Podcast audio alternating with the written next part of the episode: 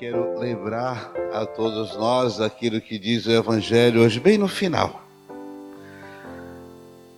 A unção, a força de Jesus, a graça que o envolvia era tão intensa e verdadeira que todos aqueles que conviviam com ele e aqueles que não conviviam também todos, absolutamente todos, reconhecia.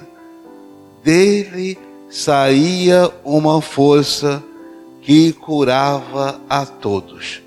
É a força da fé, a força da graça, a força da santidade, ela transforma a vida de todos. É tanta, era tanta e é tanta essa força que ela continua hoje, que aqueles que somente toca ou mesmo veem Jesus, sentem Jesus, procuram Jesus, hoje eles são transformados e são edificados.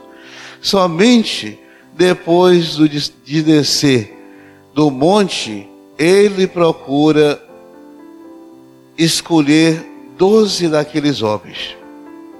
Porque ele precisava de estar no retiro, precisava buscar a oração primeiro, o Filho de Deus, para tomar as suas decisões. Isso é importantíssimo a cada um de nós. Se nós, primeiro, antes de tomar as decisões em nossas vidas, antes de dizermos certas coisas, antes de tomar uma atitude séria, o primeiro caminho não é pensar, mas fazer a oração. A oração abre os nossos caminhos, a oração possibilita a entrada da graça, a oração traz em nossas vidas a presença do Espírito Santo. E é por isso que Jesus se recolhe, faz esse momento de oração para tomar a decisão da escolha dos doze discípulos e ele não escolhe os santos, não. Ele escolhe pessoas pecadoras. Eu vim chamar aqueles que são pecadores. Eu não vim chamar os justos, diz Jesus. E ele dá esse exemplo, escolhendo os pecadores, entre eles alguém que ia traí-lo, Judas Iscariotes. Ele escolheu pessoas que tinham ciúmes e inveja também entre si quando ele chamava os discípulos e diz: O que vocês estavam falando pelo caminho? Eles ficaram calados, porque entre eles estavam discutindo quem era o maior entre eles, quem era o mais importante entre eles. E Jesus toma uma criança, põe no meio deles e diz: Olha, meus discípulos, se vocês não se tornarem humildes, se vocês não se tornarem simples, como essa criança, não vão entrar no reino de Deus.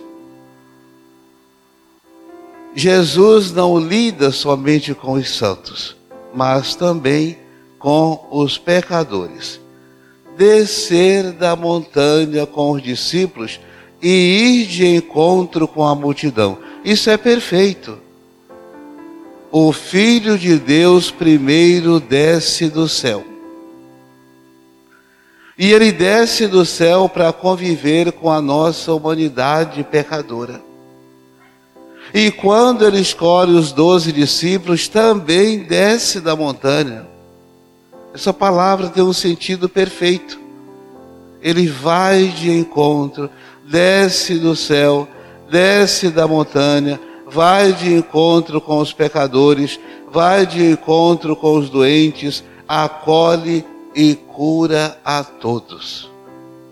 Isso quer dizer que nós temos que descer de nossas prepotências para encontrar-se com os nossos irmãos, descer de nossas vaidades para encontrar-se com os nossos irmãos, abandonar os nossos pecados para encontrar-se com a santidade.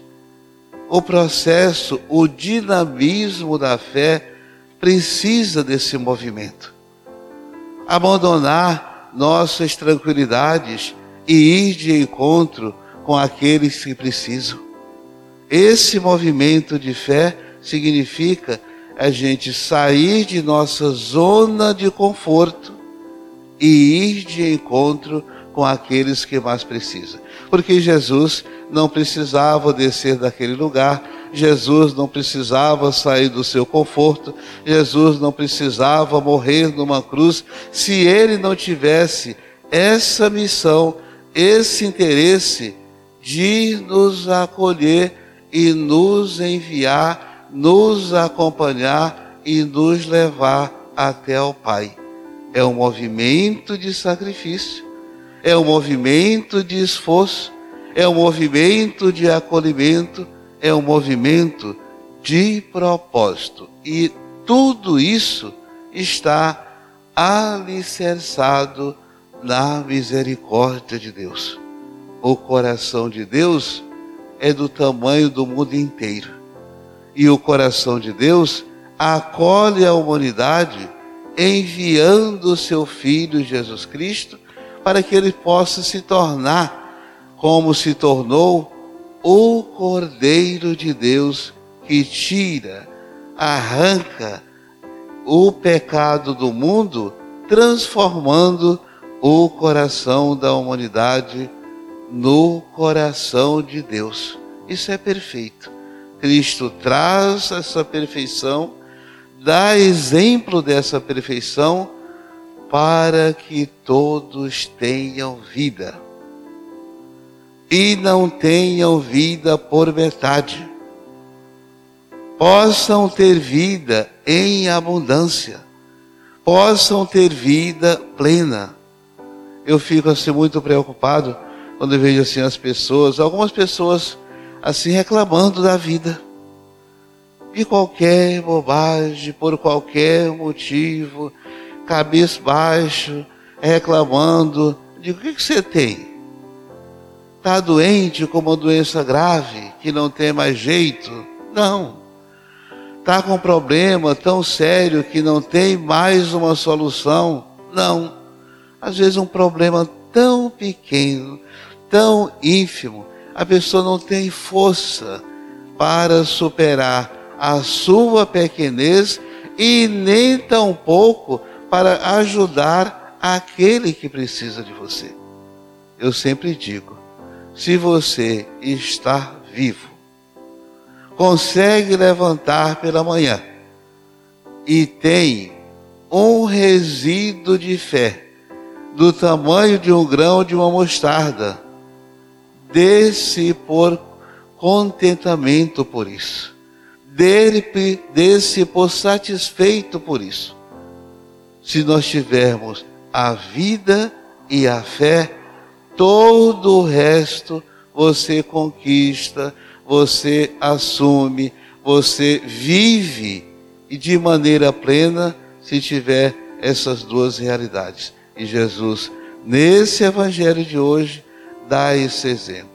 Sai do seu lugar santo, entra na vida dos pecadores, sofre para dar vida e vida em abundância. Assim seja.